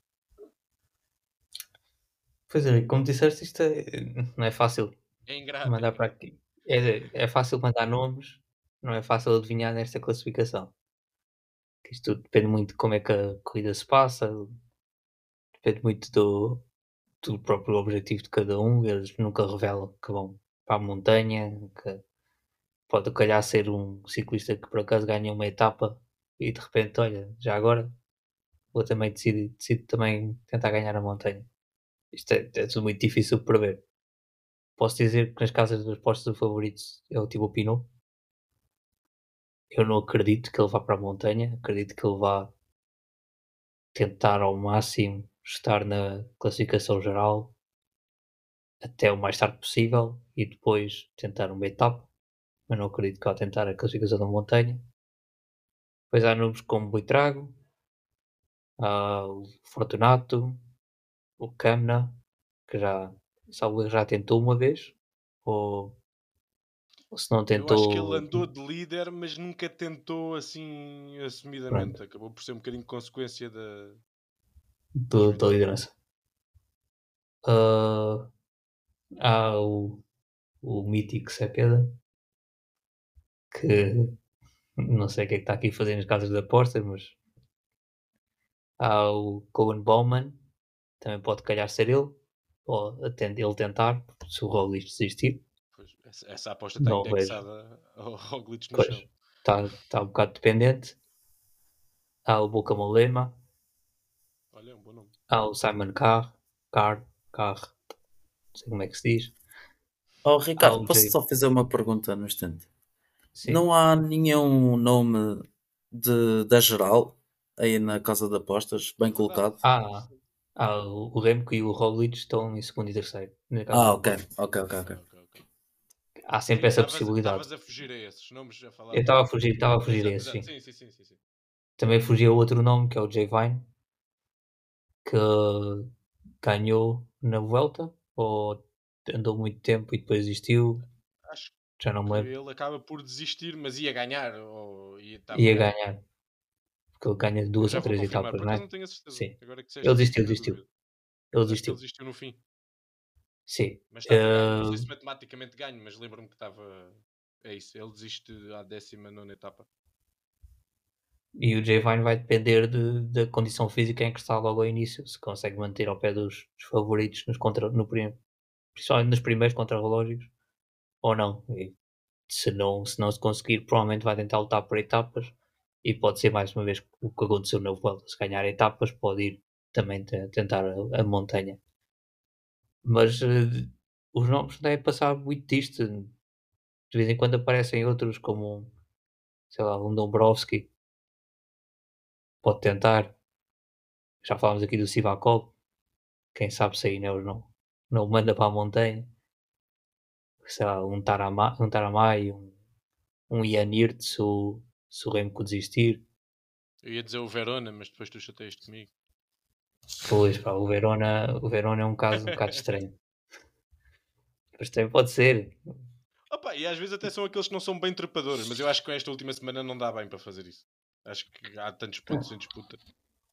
Sim, acho que tem de ser um, tem de ser um trepador bom. Jungles, um Parapanter, se decidisse finalmente deixar de ir para, de- para top 15, que é uma coisa que ele adora fazer. Pois, isso, isso também devido, devido que ele, tá, que ele deixe, deixe essa, esse grande objetivo Eu- da sua época. Eu acho que o Ricardo disse aí um nome eh, que devíamos ter muito em conta eh, comparando com os outros todos, que é Boca Molema. Eu também gostei desse, não tinha pensado nisso e também gostei. Ele vai andar Eu acho que ele também já tentou. Também tenho ideia que já não era a primeira vez que ele faria isso. Com a, queda, com a saída de Chicone da start list, ele acaba por ganhar uma liberdade completamente diferente. Eu também acho que Ele já- foi um nome que eu não tinha pensado e que também. Já tem aqui alguns, alguns top 10 nessa classificação de grandes voltas, portanto. Não sei se ele vai tentar ou não, mas podia, podia É ser um há bom nome. Já, já ficou em segundo na é não é já perdeu uma vez a classificação na volta para o Thomas de Ghent, portanto. Pode acontecer. Pratas. eh, antes de, de passarmos aqui aos nossos jogos e a- a- a- às nossas coisas um bocadinho já mais eh, fora da análise da corrida, eu queria te perguntar. Primeiro queria te pedir desculpa porque percebi que deixei-te aqui para aí uma hora sem falar. Puxo logo de início e agora ficaste aqui muito tempo sem falar. E agora, um nome, nomes que. Foi uma sorte ciclista- para quem nos ouve. eu até fiz uma pausazinha a seguir a dizer isto porque estava à espera que alguém mandasse esta. Nós só somos assim com o Pratas porque ele, ele é muito provocador. Ele aqui porta-se bem, mas ele nos nossos grupos ele é muito provocador. Então a gente gosta de chatear o, gosta de chatear o Pratas, é uma coisa que nos dá prazer. Há ciclistas que não se encaixam em nenhuma destas categorias que falámos até agora, ou de sprinters, ou de homens que vão estar na montanha, mas que merecem o seu, o seu destaque ou que, ou que possas ter eh, interesse e que, te- e que acompanhar com, com atenção. Quais são os nomes que, que destacarias nesse sentido?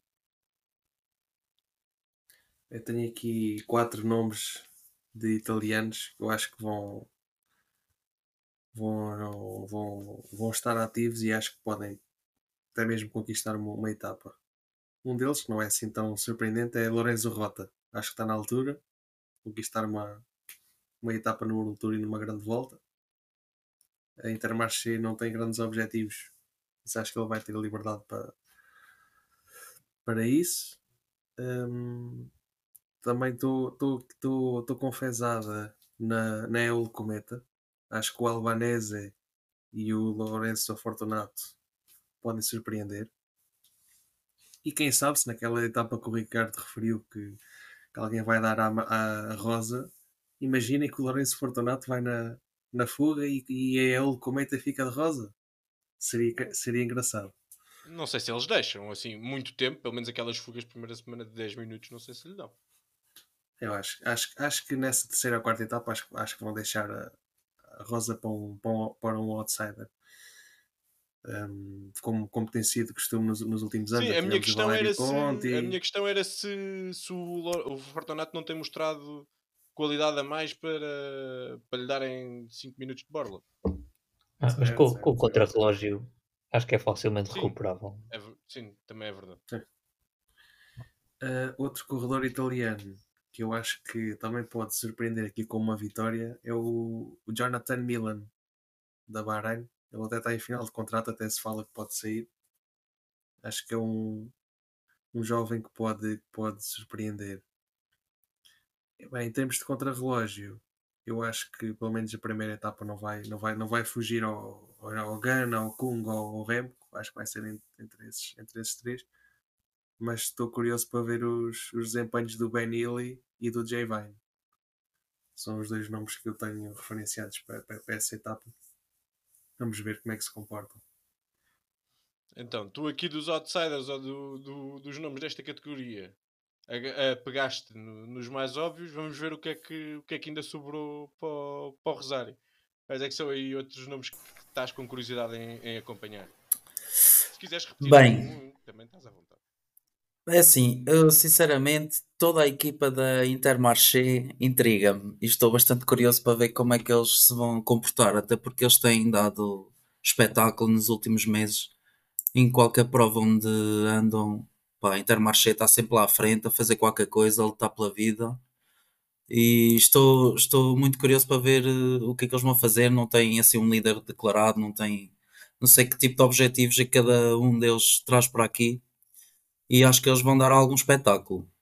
Depois eu tenho aqui outro nome uh, um bocado polémico uh, que não faço ideia, acho que há sempre aquela aquele nome que aparece no top 10 final que ninguém percebe bem como é que é possível ele estar ali e o que é que aconteceu.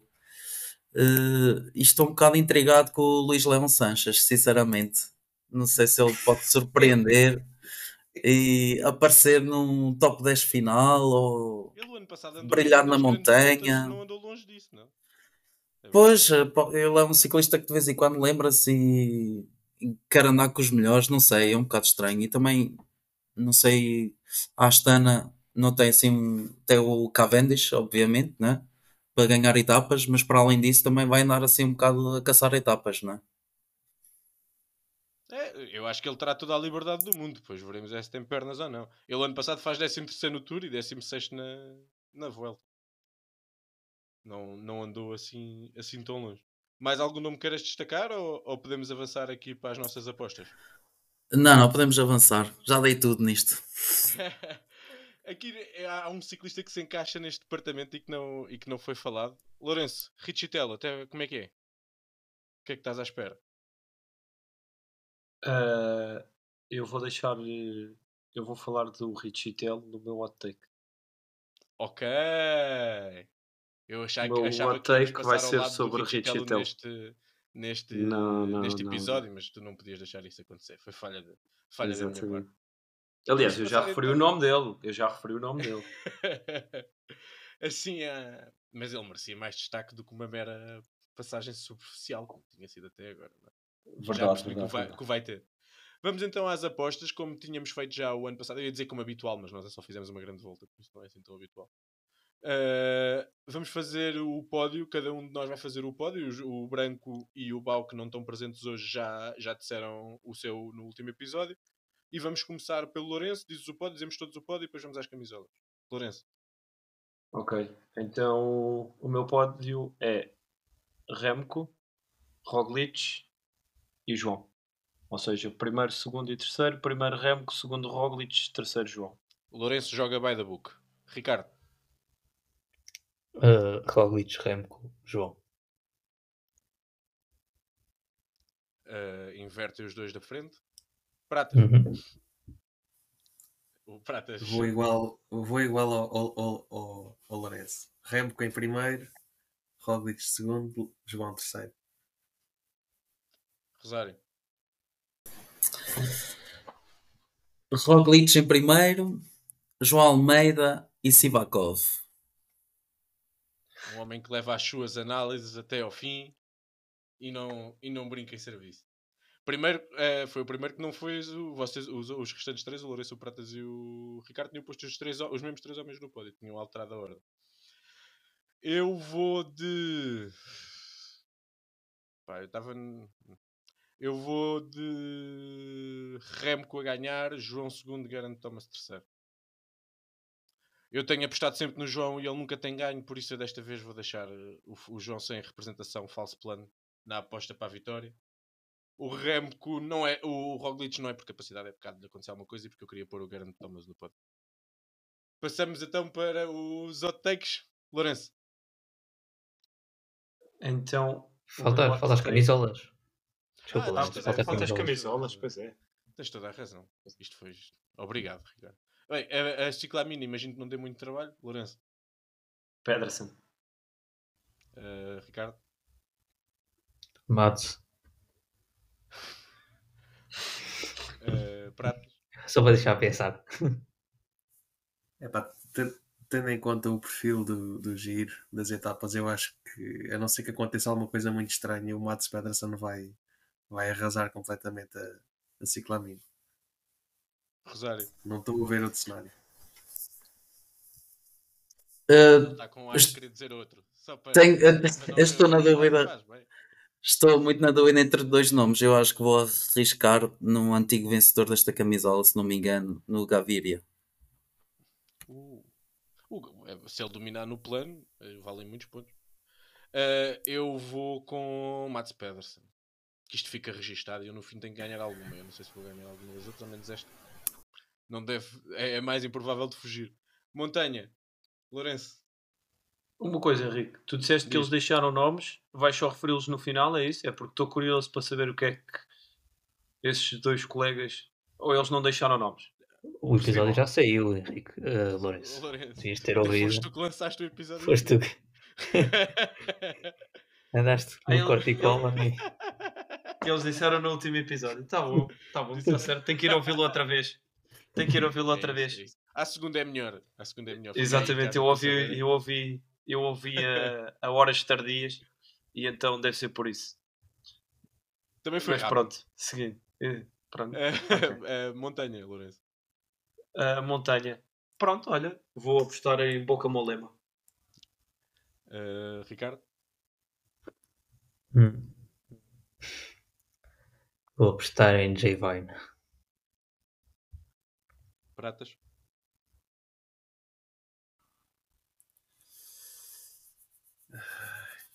Esta não é nada fácil. Vou no Lorenzo Fortunato. Ah. Roubaste. Rosário. Para mim é Butrago. O trago não é mal pensado. Deixa-me lá ver se arranja aqui outro nome para não dizer o mesmo que tu. Eh, Pós ao vivo. Perder muito tempo nos contrarrelógios. Eh, e pode ser que ele não queira ir para o top 10, embora ele vá sempre, mas pronto.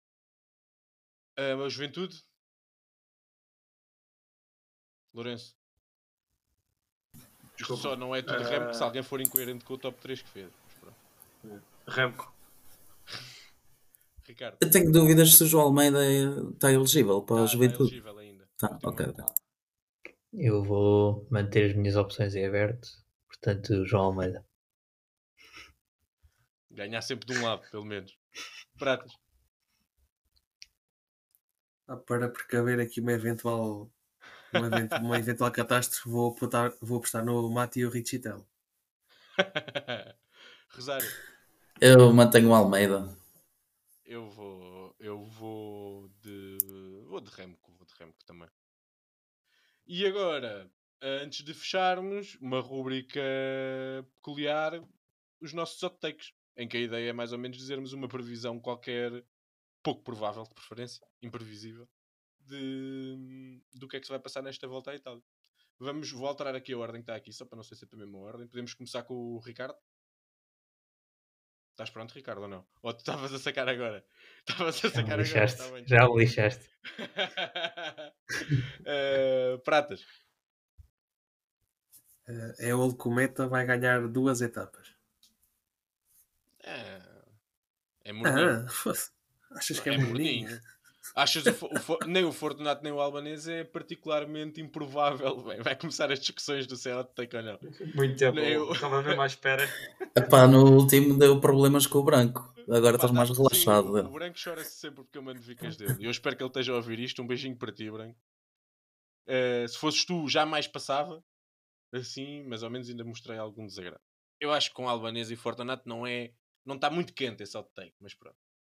Ahm, Rosário, Eu, antes de mandar o meu take, quero só dizer: eu sou natural de França, nasci em França, vivi lá até aos meus 11 anos. E o Pratas deu aqui algum roast ao, cicli- ao ciclismo francês eh, no último podcast. Portanto, o meu. diz? Isso é por isso. Sim, é assim, eu, por acaso eu tinha acertado, teria acertado em quase todas do, do quiz. Eu sabia que o, que o Morro tinha ganho do- duas vezes o Dauphiné, não fazia ideia e fiquei um bocado escandalizado que eram as últimas duas provas World Tour ganhas por um ciclista francês. Aí fiquei mesmo arrasado. Uh, mas enfim, dentro desta onda, uh, na- no top 10 final deste giro, haverá mais ciclistas de nacionalidade francesa do que italiana. Ok, gosto. Tinha que ter. eh, Esta, esta aqui é boa para ti porque eu não consigo responder logo. Tenho que, tenho que, tinha que ir analisar, por isso está aceito automaticamente. Ahm, e pronto, se acertavas nas perguntas quase todas do quiz, só nós é que ficamos mal vistos com essa, com essa resposta. Mas pronto, também sendo natural lá tem, tens desculpa. Ah, Lourenço? Então, o meu hot take é hum, que Richie, Richie Tell faz top 15. Fraquinho, Sendo ó, o Henrique. Richie Tell estava à Não sei se passa. Não Estava sei se passa. demais. Ele tem feito Fogo. top 15 nas Então- corridas onde tem andado, ou não? Desculpa, desculpa lá, mas o rapaz não é nada bom no contrarrelógio.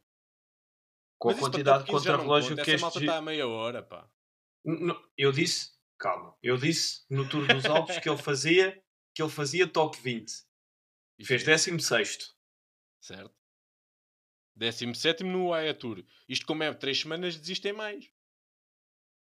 Um Inclusive é ele. Inclusive é ele, se calhar.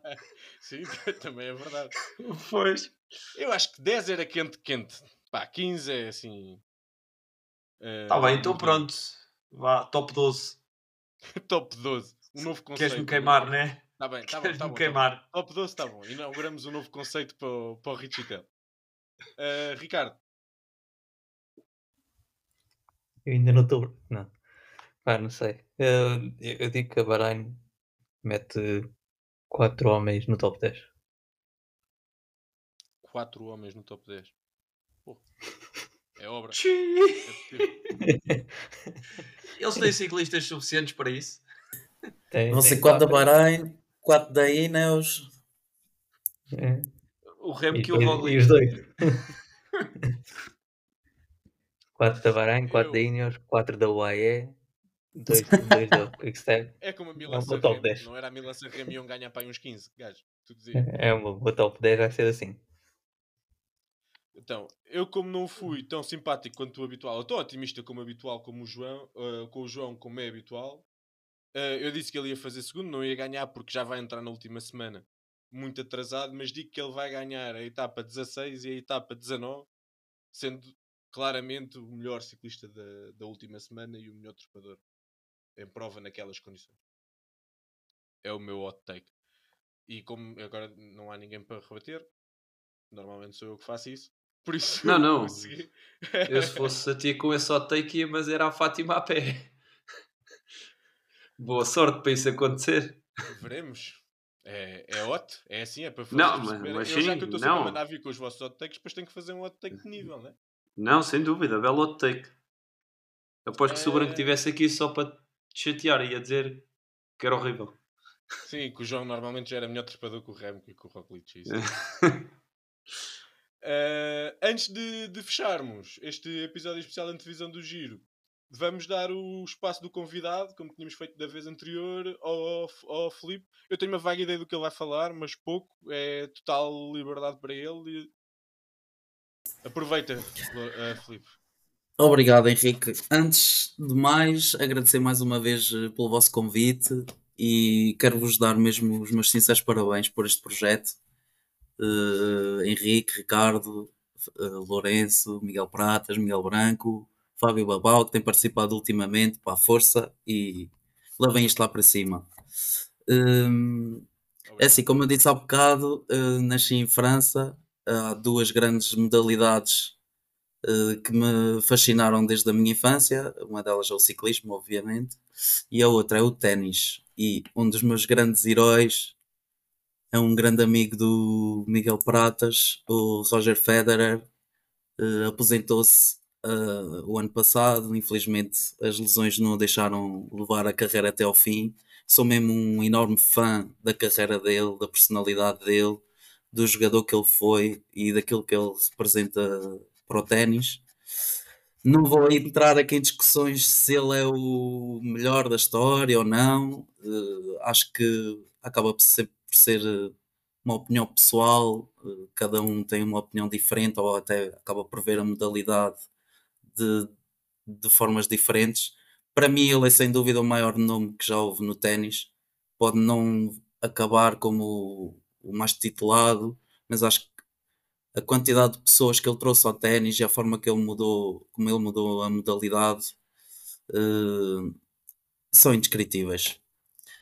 Uh, agora passando para outra modalidade, queria dar um pequeno destaque. É uma modalidade que leva à loucura a maior parte dos fãs do ciclismo durante as transmissões de, das provas na Eurosport. Estão sempre juntas, não é? é só fazer uma menção ao Luca Bracel, que ganhou o último campeonato do mundo de snooker de uma forma brilhante. Ele eliminou apenas isso ao Ronnie O'Sullivan nos quartos de final. Toda a gente sabe quem é o Rocket, o recordista em mundial empatado com o Stephen Hendry. Uh, quer dizer, ele deu um show durante o Mundial todo, mas pronto, ele eliminou o Sullivan, depois ganhou. Até dava de e tudo só para dar. Exatamente. Chegou a estar a perder 14-15 na meia final, ganha aquele 17-15, 14-5. Estava a perder 14-5, ganhou 17-15. É, é assim, uma reviravolta épica, fica para o, para o livro de, dos recordes. E depois na final bateu o Mark que é também um dos maiores nomes da, da modalidade. Finalmente tenho um pequeno desafio para voltar um bocadinho ao ciclismo. Uh, eu, uh, o ano passado ficou. Toda a gente se recorda, acho que foi na volta à Eslovénia. Numa chegada, o Maika e o Pogachar decidiram quem seria o vencedor da etapa com pedra, papel ou tesoura. E eu lanço o desafio a todos vocês: uh, que outra forma vocês acham que poderia surgir para decidir caso no mesmo cenário. Eu tenho uma, uh, cada um dos ciclistas pegava num bidon e atirava para a frente com a maior força possível, e o dono do bidon que foi mais, mais longe é o vencedor da etapa. Entre se pedra, papel, tesoura, é, é ela por ela. Por mim era concurso uh... de carretas. A questão dos bidões, não sei se depois não podia dar desclassificação assim, por acaso tinham que ler o livro de prova primeiro. Acho que concursos de carretas. Mas, há, mas, há, mas às carretas. Uh, ok. Muito bom. Eu por acaso, eu, eu, eu, tinha, eu não, nunca tinha refletido muito sobre este assunto, mas já tinha pensado sobre isso e o que eu gostava era de os ver, era ver parar a 150 metros da, da linha de meta e se printarem lá no lado, não, sem grande palhaçada. Era isso que eu gostava, porque acho que eles, apesar de serem colegas, é a forma mais justa. Haverá casos em que há muita. muita. Ah, que é óbvio qual deles é que é o melhor sprinter, teria que se pensar de outra maneira. Mas pronto, desculpem, eu sou um, um gajo aborrecido. É essa a minha resposta. Lourenço ou Pratas, tem mais alguma sugestão? Eu tenho uma. Força. Era fazerem os dois cavalinhos e ver quem durava mais tempo. Olha, também gosto. E, e se passassem os dois a meta ainda em cavalinho? Continuavam tipo pelos jornalistas adentro? Yeah. Eles tinham que se desviar? claro. Olha, se é de sacar cavalos, por acaso está bem interessante. Também gosto, também gosto dessa. Pratas. Ah, tu és bom nestas ah, coisas. Eu gosto dessa ideia dos, dos bidões, por acaso. E pronto. Acho que no, e nos, com... últimos, nos últimos 500 metros já, já é permitido. Eu, mim, também acho que sim. E se não fosse, passava a ser, não é? Isto, alguém, alguém definia que era assim e a partir de agora, colegas Ou lá então... lado, é proibido, é proibido oferecer vitória. É que lá, há certas zonas há certas zonas Mas- para, para descarregar os bidões, portanto não é permitido em Mas quase vai toda a ser um- prova. Eu acho que na verdade eles, na verdade, eles podiam, podiam chegar ao, mes, ao mesmo tempo e depois tinham que beber um copo de jola de penalti. Quem bebesse mais depressa ficava com o título. Até agora só me Pitcock parece. não se safava. O, O Pitcock esquece. Pitcock passava os últimos 10 km a tentar descarregar o colega.